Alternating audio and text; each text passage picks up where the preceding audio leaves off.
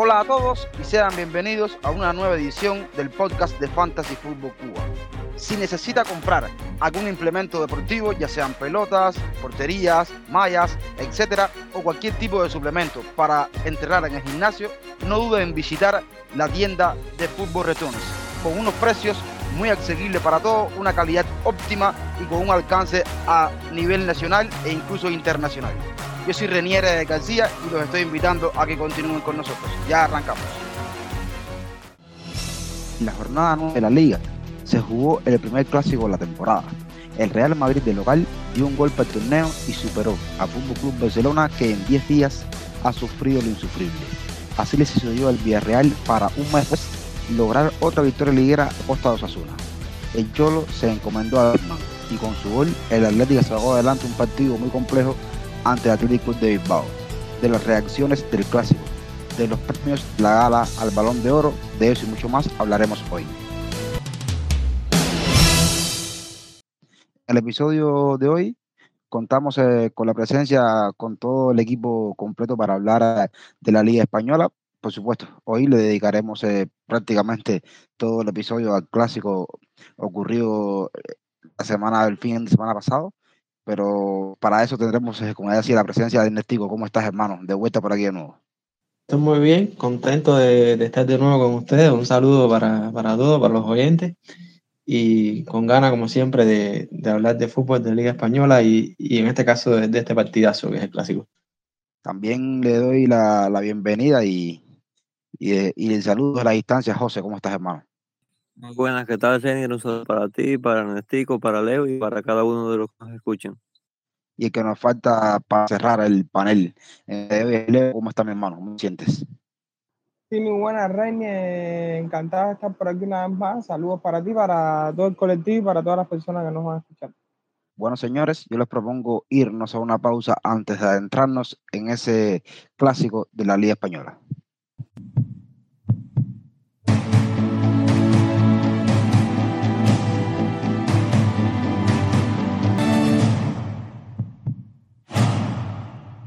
Vamos a arrancar, señores, por supuesto, con el partido que acaparaba toda la atención en la Liga Española, Real Madrid-Barcelona. El Madrid que llega a, llegaba a este clásico, entre comillas, eh, tranquilo, se veía a Ancelotti en rueda de prensa hablar eh, bastante, no, no confiado, sino con, con buenas sensaciones, dejaba eh, después de la conferencia de prensa y con un Madrid que los resultados la han venido acompañando invicto. Llegaba a este clásico en la temporada, mientras que el Fútbol Club Barcelona venía con, con esa espina clavada de, haber sufrido lo, lo, insufrible, como yo decía, en, en la Champions, y, pero tenía a su favor el 4-0 del partido de vuelta de la temporada pasada en el clásico, ¿no?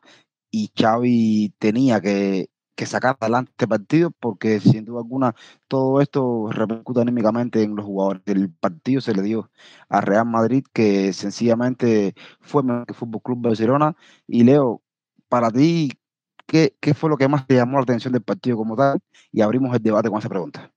Sí, René, todos sabíamos lo, lo, que estaba en juego, ¿no? Un partido que, que, acapara toda la atención, no solo en España, creo que, que a nivel mundial es, es un partido que, que todo futbolista quisiera jugar, ¿no? Ya, ya lo decíamos en, nuestra última edición que, que, iba a ser un partido muy particular por, por, el momento que llevaban los dos equipos, no tanto en las formas, sino por, por el momento en cuanto a puntos, ¿no? Llegaban abrazados en la cima y bueno, eso era, era un aliciente adicional, ¿no? Ver, ver quién se quedaba de líder indiscutible en la Liga Española, ¿no? Lo que más me sorprende creo que es la, la comodidad con, con, que Real Madrid pudo sacar los tres puntos, ¿no? Más allá de que, de que, de que creo que Real Madrid es mejor equipo, mejor conjunto que Barcelona, me, sorprendió mucho, eh, o sea, la manera que, que en, en, que se realizó el encuentro, ¿no? Creo que, que Ancelotti desde la pizarra ya salió ganando el partido, supo en cada momento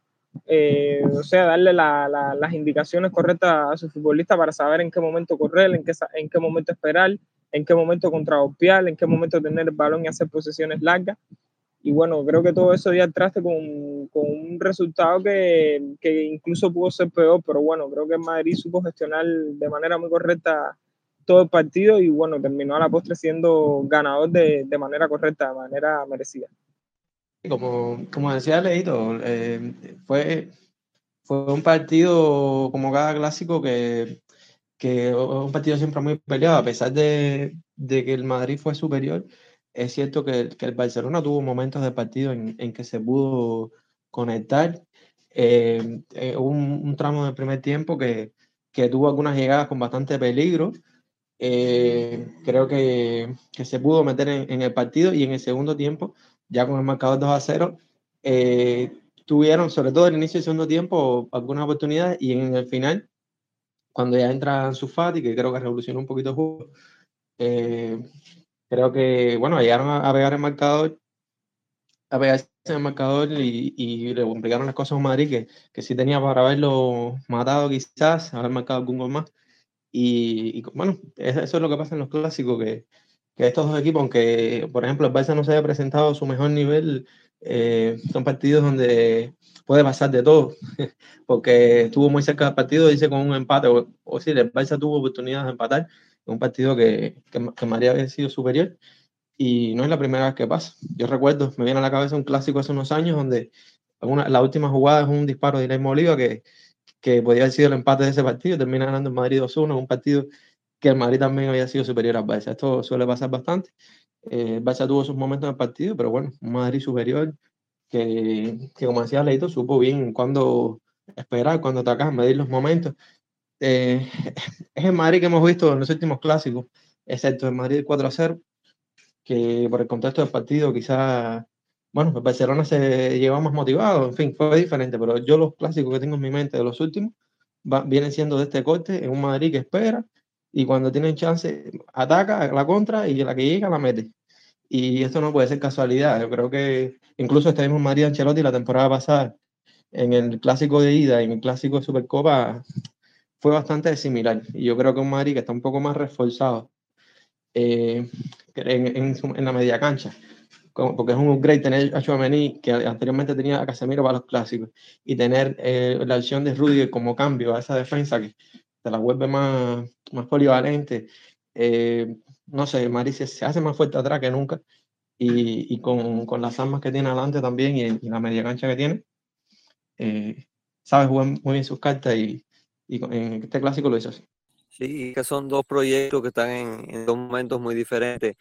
Y, en cuanto al nivel de los equipos, se, se, nota esto. El Madrid, y se notó mucho en el campo para ambos equipos. El Madrid, eh, por un equipo que luce muy confiado en su plan, que todos los jugadores están a plena confianza, que confían muy bien en, las capacidades de, del equipo eh, en toda la faceta del juego, que cuando se dedican a, a relegar, a defender y a tratar de no permitirle nada al rival. El equipo sabe que, que es capaz de ser muy sólido y de, de, mantenerse firme a partir de eso y cuando son, cuando son capaces de tener la pelota y de ir a campo rival, eh, saben por dónde atacar, tienen bien bajado las vías eh, por dónde hacer daño, saben cómo potenciar a, a sus mejores jugadores para encontrarlo y así generar peligro. Y, y, en cada jugador del Madrid se nota mucho la confianza que hay en el plan de Ancelotti, tanto en la faceta defensiva como en ataque. Y esto es algo clave. En el Barça fue todo lo contrario, es un equipo que, que llega de un golpe muy duro, de, de dos partidos ante el Inter en Champions donde no pudo ganar. Y, y, con muchas dudas en torno al juego, con muchas dudas que ya surgen en torno a su entrenador, eh, con los jugadores que cuando están en la cancha se le nota que cada cosa que hacen eh, está condicionado por estas dudas, por esa presión que existe sobre ellos, por la necesidad que tienen de ganar, por la necesidad que tenían en el Champions y la que tienen ahora en la liga ante su, ante su máximo rival. Y esto se notó mucho con los jugadores cuando tenían la pelota, la mayoría de ellos eh, tenían muchas dudas con la pelota, hubo pérdida de balón relativamente fáciles en situaciones donde los jugadores de, de nivel Barça y Madrid no pueden perder ese tipo de balones, no pueden a ese tipo de cosas y está condicionado por, por, la falta de confianza que tienen en sí mismos, que dudan mucho de, de cada acción defensiva que van a hacer, que tienen esa, esa presión de, de no fallar y, y, eso se notó mucho y fue clave y se sumó a una diferencia clara que hay en cuanto al nivel de juego. El Madrid tiene muy claro lo que juega, que puede ser mejor o peor, pero que está muy claro y que los jugadores saben cómo ejecutar y cómo eh, ser capaz de imponerse a partir de ello. Y el Barça eh, surgen muchas dudas, los jugadores se ven que muchas veces no saben eh, dónde atacar, que llega un momento en que renuncian quizás a lo que Xavi le, ha tratado de, inculcar y pasan a, ser demasiado vertical o abusan de centro al área. Y, se nota mucho y para mí eso fue una de las claves del partido, la diferencia de confianza y de momento en que llegaron ambos equipos y creo que marcó la diferencia.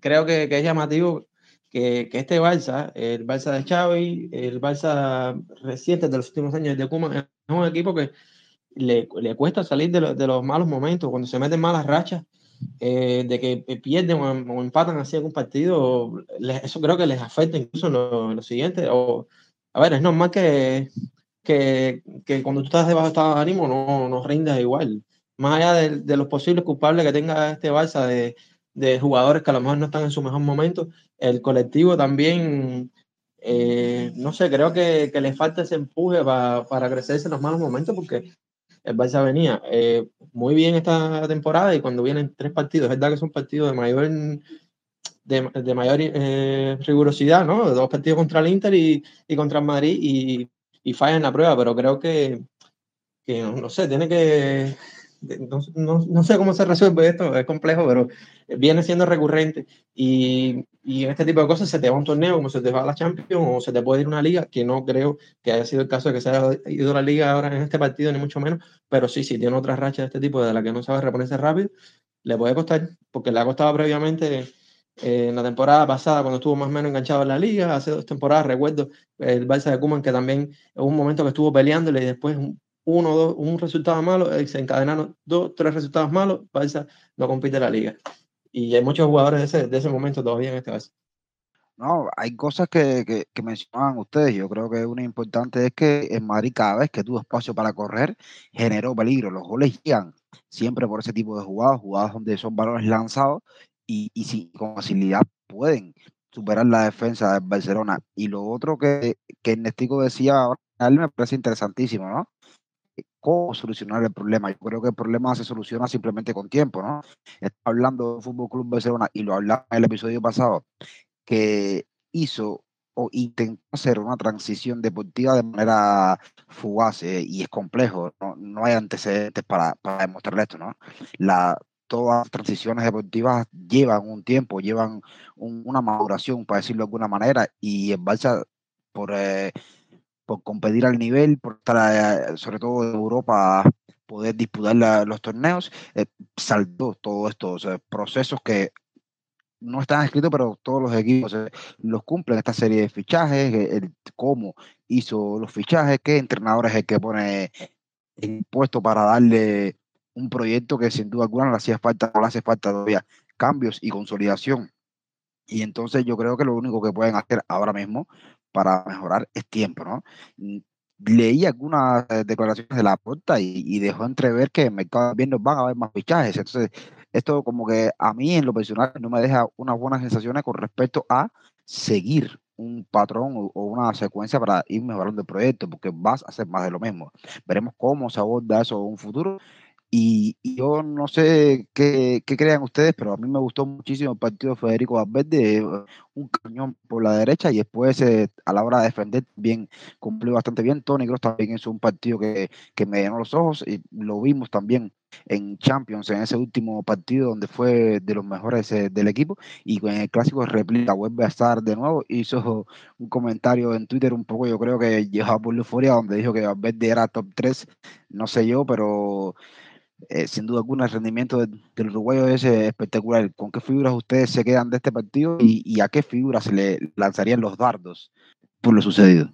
Sí, bueno, indiscutiblemente esos nombres que, que menciona Reinier, ¿no? A verde creo que, que, es evidente la, la mejoría que, que, está teniendo, ¿no? El, el, salto de calidad que ha pegado, que muchas veces se le criticaba, ¿no? Porque, porque que se veía que era un jugador con, con, un, con un, potencial enorme y que, que, no lo había explotado del todo en el Real Madrid, ¿no? Y cada partido creo que lo está jugando mejor que el anterior y, se, y está dando resultados, ¿no? Y bueno, de Cross, yo, o sea, creo que se debía a un partido así, sobre todo por, por, por, por la infra, infravaloración que, que llega a tener a veces el alemán, ¿no? Un jugador que para mí es importantísimo en el Real Madrid, que, lo que hace, aunque parezca fácil, no lo es para nada. Y bueno, creo que hay una disertación de cómo manejar a un equipo, ¿no? Ser el director de orquesta y lo hizo a las mil maravillas, ¿no? Eh, sacando la pelota desde atrás, recuperando pelota, incorporándose al ataque, en fin, reunió uno de los mejores partidos que ha jugado en el Real Madrid, que no es poca cosa porque tiene unos cuantos buenos en el Real Madrid. Y bueno, este es el nombre que yo quiero o sea, con el, el otro nombre que quiero agregar a esos dos que tú mencionaste es el de Ed Militao, ¿no? Que se mide ante todo un Robert Lewandowski y prácticamente lo hace nulo, lo, lo hace lucir mal, parecía un futbolista de segunda, no, no le pudo ganar prácticamente ningún duelo al brasileño y bueno, quiero destacar su partido, aunque aunque, o sea, lo destaco, pero no es un partido que me sorprenda, ¿no? Ya he visto a haber militado dar ese tipo de, de, exhibiciones en otros escenarios, pero, o sea, lo, lo importante o lo, lo, lo, inusual en este caso es eh, en la figura que tuvo enfrente, que es la de Robert Lewandowski, que es un fenómeno y prácticamente no lo dejó lucir en este partido. Estoy de acuerdo con lo que dice Leo. Yo añadiría que si, si en un futuro me preguntaran un partido para ver a Tony Cross, probablemente mencionaría este porque es de los que más me ha quedado en la memoria en cuanto al ascendimiento que ha tenido el alemán. El, el primer tiempo que hizo Tony Cross ante el Barça fue, fue una barbaridad lo que, lo que hizo, sobre todo usando el cuerpo, ese de ritmo, esa capacidad que tiene para esconder lo, lo, que va a hacer y para que el rival caiga en la trampa de que él quiere cuando vayan a, a presionarlo. Y, y, eso fue clave para manejar la, los hilos de, del Madrid en este partido, pero también sin pelota lo vi bastante bien eh, al momento de tener que ir a, a, recuperar la pelota, a su par, y se le vio muy al ya va verde, sabemos el, rendimiento que viene mostrando desde el mes anterior. Eh, eh viene a este nivel y Ancelotti lo decía, es un jugador que tiene mucho potencial, que a su techo todavía no lo conocemos y que está sumando algo muy importante y es el gol a través del remate que tiene con ambas piernas, pero sobre todo con una derecha que, que es una bazuca prácticamente lo que tiene y que la, la está utilizando de manera sensacional. Y, y hay otro partido que, de otro jugador que yo quiero mencionar que que quizás no, no es un partido entre los mejores, pero que es un partido serio y que, hay que resaltarlo, y es el de Chouameni, es su debut en un clásico dentro de, de la liga y, y, se plantó bastante serio, podía tener presión porque, por ser un partido de este nivel, quizás el, el partido ante el rival más difícil que ha tenido desde que llegó a la Casa Blanca, y, y fue bastante serio, sin ser un partido quizás de los tres mejores del equipo no lo fue, pero no cometió errores, se le vio bastante concentrado, sabiendo lo que hacer y, si, y jugando sin esa presión que muchos otros futbolistas quizás pudieran acusar en estas circunstancias. Yo quería recalcar el, el tema de Cross, que ya, ya se mencionaba la, el, el, tema de, de, Cross sin balón, y es que esta temporada eh, no, se, no se ha dicho mucho, pero Tony Cross ha estado mucho mejor que, que en temporadas anteriores, incluso por encima de su media en cuanto a recuperaciones. Y este partido del, clásico no fue la excepción. Ya había escuchado, sí, eso uno más o menos lo, lo va notando, ¿no? Porque te das cuenta que Cross está apareciendo más eh, en la recuperación, pero eh, con números, sí, antes del clásico. Y, y habiendo visto eso, y ves el clásico y dices, sí, que es, es, lo que viene siendo la temporada de Cross, que probablemente eso sea en gran parte favorecido por la, por la presencia de, de un Chouameni, que, que quizás Cross tiene que correr menos, entonces puede correr más a, a presionar, ese puede ser más efectivo el, lo que corre para presionar, el posicionamiento, no sé, en fin. Chouameni, en mi opinión, tiene mucho que ver con eso, de que estemos viendo esta versión de Cross tan, tan recuperadora y tan buena sin, sin la pelota. Señores, y para darle su espacio también al Fútbol Club Barcelona, yo creo que, que, le tocó esta vez eh, recibir eh, la parte negativa en todos los comentarios, que hay jugadores que, que estuvieron marcadamente mal. Yo a mí lo, dos jugadores que me llamaron mucho la atención en cuanto a, rendimiento, que no era de, lo que venía yo mirando sobre ellos, es el caso de los extremos. Tanto Rafael Díaz por derecha como Dembélé por izquierda. Me parecieron bastante estériles en, el juego. Y, y, y, quisiera que me hablara un, po un poquitico sobre, sobre estos, ¿no? sobre los jugadores del Barça que ustedes eh, ven como los haters, para decirlo de una manera, vamos a hacerle hit a algunos jugadores que ustedes crean, y, y, otro puntico más que me parece interesante conocer eh, sus opiniones. El Barça hasta el día del clásico había recibido solamente un gol en toda la liga española. Se enfrenta a Bayern, no le puede anotar y se lleva dos. Se enfrenta a Inter en, Italia y no le puede anotar y, recibe gol. Después va a Camp con Inter y recibe tres y va a Bernabéu y recibe tres goles también. La pregunta es sencilla. ¿Creen ustedes que, esto, que la realidad de Barça con respecto a un, solo gol recibido después en estos partidos, acusar bastantes goles, refleja el nivel de la Liga Española, el del resto de los equipos españoles?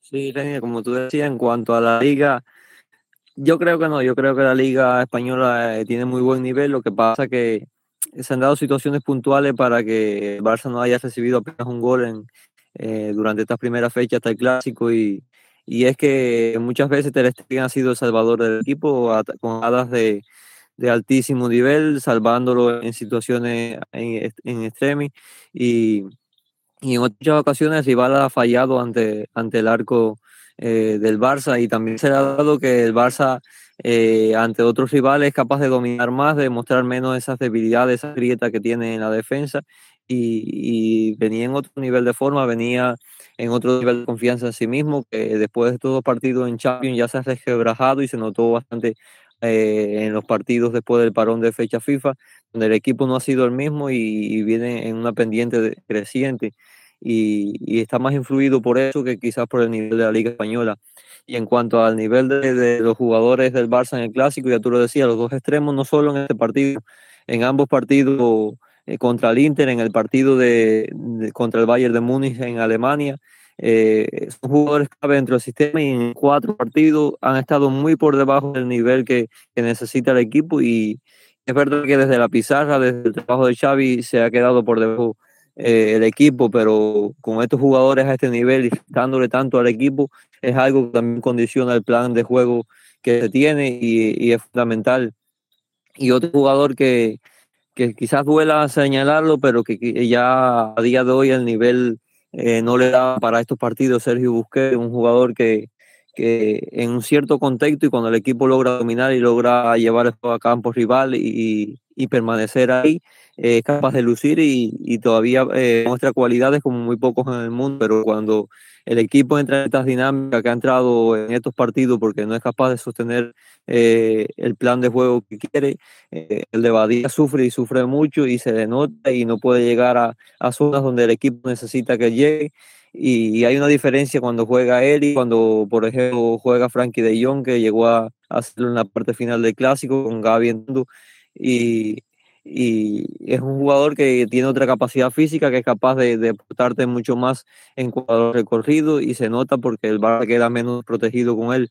Y son tres piezas clave, tanto los dos extremos como Busqué, si están por debajo, el equipo lo siente y, se ha notado mucho este partido y ha sido una de las principales claves.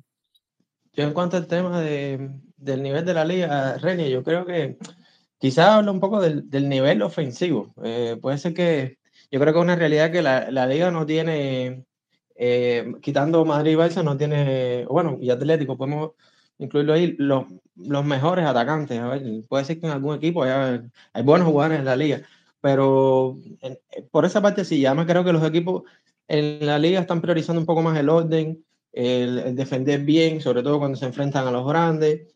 Eh, a lo mejor cuando ya son equipos del mismo nivel, puede ser que se vean partidos con un poco más de goles, Puede ser, pero cuando juegan contra un Madrid y Barça, generalmente los equipos tratan de ser lo menos atrevido posible. Son raros las excepciones y entonces es normal que ante equipos como Madrid y Barça no, es muy raro ver un partido donde, donde un equipo le marque más de, de un gol a, a, uno de estos equipos.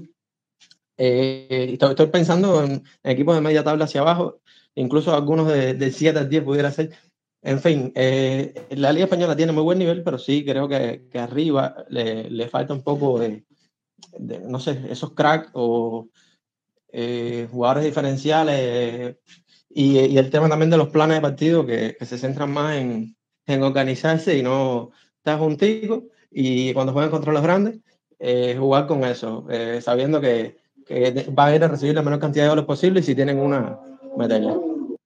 Sí, bueno, en, en, cuanto a este tema, yo, yo tengo tengo un poco de dudas, ¿no? Porque es cierto que, que llegaba con un solo permitido, pero bueno, después del parón el Barcelona no, no logrado ganar un partido bueno. Estamos todos de acuerdo que contra el Mallorca logró ganar a base del talento individual, o sea, lo dijimos, ¿no? Gracias a esa acción de Lewandowski y las atajadas de Ter Stegen. Contra el Celta de Vigo creo que fue más de lo mismo y bueno, ya los otros partidos donde se han medido con un rival un poquitico más exigente, días Inter, días Real Madrid, se han visto las carencias del equipo, ¿no? Eh, yo estoy muy de acuerdo con, con, lo que han dicho todos, que al final el fútbol es estado de momento, son estados anímicos y creo que por ahí debe empezar el, el trabajo de Xavi. Tiene que tratar de recuperar la confianza de, de, de varios jugadores en, en, el equipo, porque si no va a ser muy complicado que pueda remontar esta situación, ¿no? Y yo creo que es lo principal para un futbolista. Un futbolista que no se sienta con confianza va a ser muy complicado que pueda rendir en la cancha y por eso es que creo que, que es la primera tarea que tiene Xavi con este equipo. Y lo otro que, que quería resaltar, ¿no?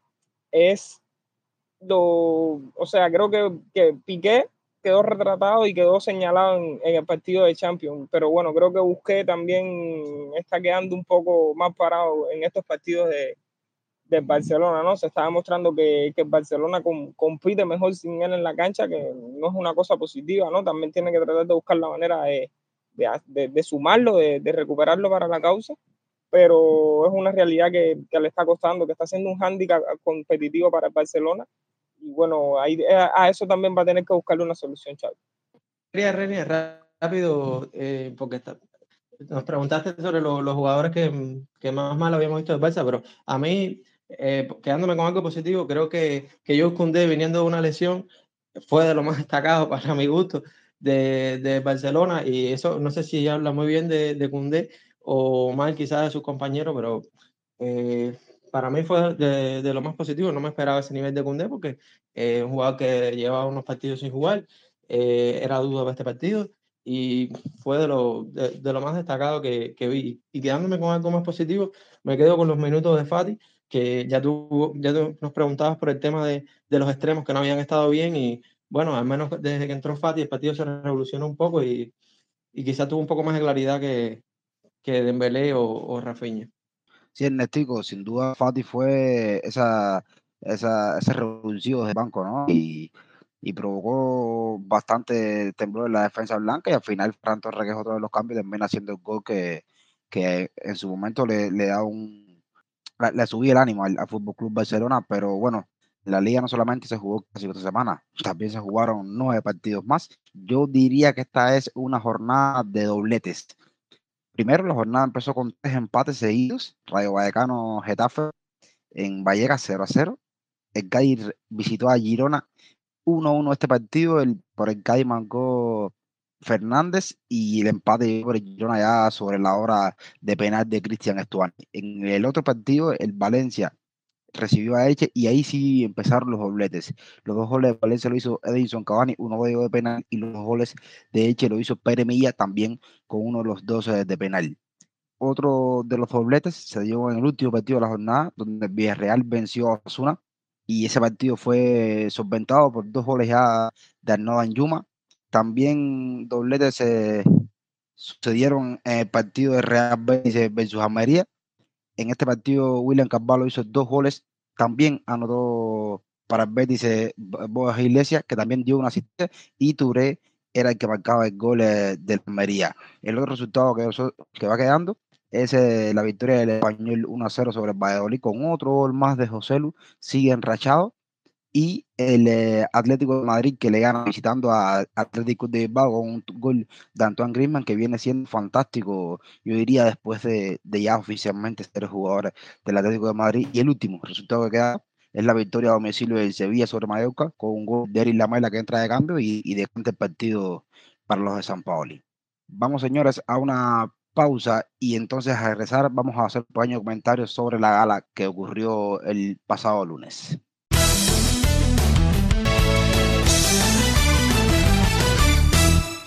Estamos eh, ya en el cierre del episodio, pero antes vamos a comentar eh, lo sucedido en la gala de, de, la entrega de los premios eh, del Balón de Oro. El oro, como todo el mundo esperaba, fue para Karim Benzema. Sí, hubo polémica en el top de, de los eh, nominados en qué lugar quedaron. El segundo lugar fue Sadio Mané el tercero fue Kevin De Bruyne. En cuanto a las mujeres, el, el balón de oro de las mujeres fue la jugadora de Barça, Alessia Bellas. Segundo lugar, la jugadora de Arsenal, Beth Mead. Y el tercer lugar, la de Jessie Samantha Kerr. También se dieron otros premios, como por ejemplo el premio Copa, que se premia a los mejores jugadores menores de, edad y, y, en este galardón se lo llevó Gaby de Barcelona, seguido por Camavinga de Madrid y Amar Musiala del Bayern Múnich. Este es el premio que acaba de decir que se otorga a partir de las votaciones de ex balones eh, de oro. También se dio el premio mejor portero, que se lo llevó Thibaut Courtois, seguido por la dupla brasileña de Alison Becker y Edson Moraes. Estos fueron los principales premios que se otorgaron, sin duda alguna. Hay cosas, como siempre, en estas galas que están un poco eh, raras, para decirlo de alguna manera. También hay dos premios, claro, por supuesto, el premio al equipo del año, que se lo dio Manchester City, y al, eh, el, el, trofeo Gerd Müller al mejor atacante, que se lo dio Robert Lewandowski. Polémica, señores. ¿Qué no les gustó a ustedes de, en cuanto a, a todos los premios recibidos y, y, al orden de los jugadores. ¿Hay algo que le ha llamado la atención y por qué? Bueno, Reine, yo comenzar diciéndote que, estos son premios a los que realmente no, o sea, no les tengo mucha fe, no, no creo que sean totalmente honestos a la hora de dar este tipo de premios. Eh, a ver, el balón de oro masculino sí creo que no había manera de por dónde coger que no fuera Karim Benzema, ¿no? pero me parece que son, que son premios más por el marketing que han perdido mucha credibilidad. Es que no sé ni qué, qué comentarte realmente. Me parece que, que, buscaron la manera de que estuvieran representadas todas, o sea, todas las, las grandes ligas, porque si no es así no le veo ningún no le veo ningún sentido a que Thibaut Courtois, por ejemplo, no esté entre los tres primeros jugadores de la temporada pasada, porque es que yo creo que si había un año para darle el balón de oro a un portero, era el año pasado. Lo que el año de Benzema fue tan excepcional que no hay dudas de que es el ganador, pero Courtois en el séptimo lugar me parece un poco injusto, ¿no? Y he leído por ahí, o sea, varias opiniones que dicen de que, de que tenía su, su premio al mejor portero. Es cierto que tenía su premio mejor portero, pero bueno, si entonces es así, no lo nomines a los 10 mejores jugadores y ya. O sea, se le deja el premio a, a los porteros y, un premio aparte para los demás jugadores. Me parece que es un poco injusto. Si ya lo tienes nominado entre los 10 mejores jugadores de la temporada pasada, creo que es justo reconocerle lo que hizo la temporada pasada, que me parece que fue superior con todo respeto a lo hecho por, por Kevin De Bruyne, por Sadio Mané y los demás futbolistas que terminaron por, por encima de él en esa lista. Sí, para quedarme con el tema de porteros, hay otra cosa que, que, removió bastante las redes y es el tema de Mike Meñán, porque en el listado de, del Balón de Oro, el, el ahora portero de Milan y la temporada pasada igual, por supuesto, se ubicó en, en el puesto, lo busco y lo, y lo digo exacto para no divagar sobre la ubicación. En el puesto 25 estuvo Mike Meñán, pero lo que llama la atención es que no aparece en la terna de los tres mejores porteros y sin embargo en el listado de Balón de Oro solamente Tibú Courtois aparece por delante de Yo creo que yo comparto con Leo bastante. Yo lo personal también estoy en la línea que para mí la gala no es eh, el reflejo de lo que pasó en la temporada, ¿no? Pero hay cosas llamativas. Yo creo que, que para mí todos los porteros es, es, interesantísimo. Como Courtois va a ser el, el, séptimo, Meñán va a ser el 25 y, y Meñán no aparece la terna de los tres mejores porteros. Me parece un poco surrealista esto. Yo sí creo que estos premios, así, por más que, que a veces descontenten a algunos o que nos parezcan cosas un poco eh, raras y, y, también muy cambiantes, que es otra cosa que nos vamos perdiendo porque de un año a otro eh, se une la FIFA con el balón de oro, después se separa, después el, eh, son solo los periodistas los que votan después y así van cambiando. Entonces ya hay un punto que a uno le va dejando de interesar un poco, pero creo que por otro lado, para los futbolistas esto sí es muy interesante. ¿Quién le dice a Karim Benzema que su balón de oro no, no vale o algo así? Si, si dice que ese es su sueño desde niño y Courtois, por más que, que eh, lo dijo él, que creía que, que un portero no iba a poder ganar nunca o incluso estar en el podio, eh, porque, bueno, trató humildemente de decirlo, ¿no? Porque para mucha gente que todavía estar encima. Eh, Courtois se debe haber ido contento a su casa también con su premio de así, porque es un, un reconocimiento, como quiera que sea, a todo el mundo le gusta que le reconozcan. Y está claro que cuando hay tantos buenos futbolistas eh, y tantos buenos equipos, es difícil contentar a, a todos los jugadores y a todos los, los aficionados. Eh, estoy de acuerdo que esas cosas raras como como que parece que, que, todo debe partir de la manera en que se vota para el, trofeo de así y de la manera en que se vota para el balón de oro. Al ser votaciones diferentes, se, se riegan los votos porque yo entiendo, y, y incluso creo que, que, debe tener que ver con el hecho de que haya jugadores de Madrid a partir del 7, 8, 9, y es que los votos probablemente de, de personas que pensaban que lo merecían jugadores de Madrid, a lo mejor puntuaron más a Benzema y, y no sé, quisieron puntuar a otros jugadores y en fin, no sé, creo que eso dividió un poco las votaciones y el hecho de que quizás Courtois no quedara más arriba, porque si no hubiera estado ese Karim Benzema, probablemente Courtois eh, sí, yo creo que hubiera incluso hasta ganado el Balón de Oro, hubiera estado de segundo. Fíjense, de séptimo, creo que si Benzema no hubiera estado y Courtois hubiera ganado todo lo que ganó y hecho todo lo que hizo, eh, quizás hubiéramos tenido Courtois arriba. El Balón de Oro es un premio que siempre ha sido mito y que de lo que desde que yo lo conozco siempre está lleno de, esta polémica y sobre todo está dado por el nivel eh, de, diferencia que hay entre las personas que votan, tanto para el balón de oro como para el, premio que da la FIFA al mejor jugador del mundo, el de. Eh, se eligen eh, votadores diferentes, se han elegido directores técnicos, se han elegido capitanes de, selecciones nacionales, se ha hecho eh, votaciones para que cada persona eh, emitan su criterio.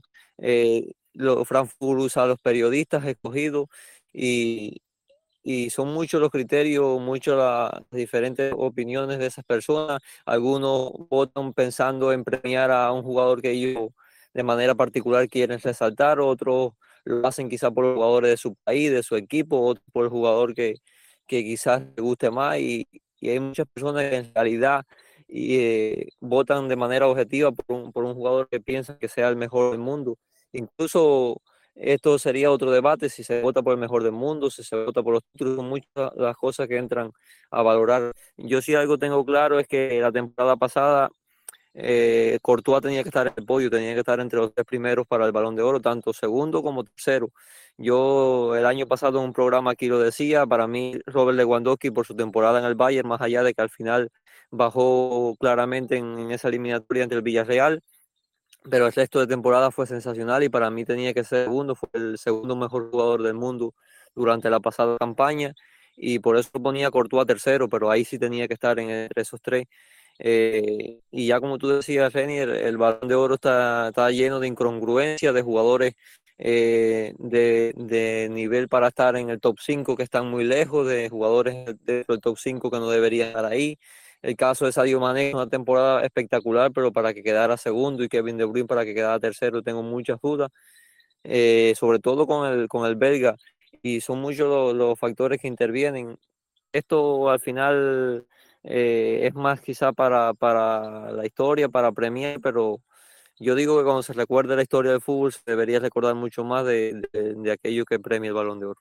Estoy de acuerdo contigo, José, ¿no? Y, yo creo que una manera bastante obvia para mí es poner eh, una especie de, de, departamentos, ¿no? Por lo cual regirse para elegir el balón de oro. Pero yo creo que ese no es el objetivo de Fran Fútbol y yo creo que, que el objetivo de Fran Fútbol por lo que ustedes comentaban, ¿no? El tema del marketing, el tema de, premiar a, a, algunos jugadores por, por una cosa u otra que no siempre va a coincidir con el rendimiento de la temporada.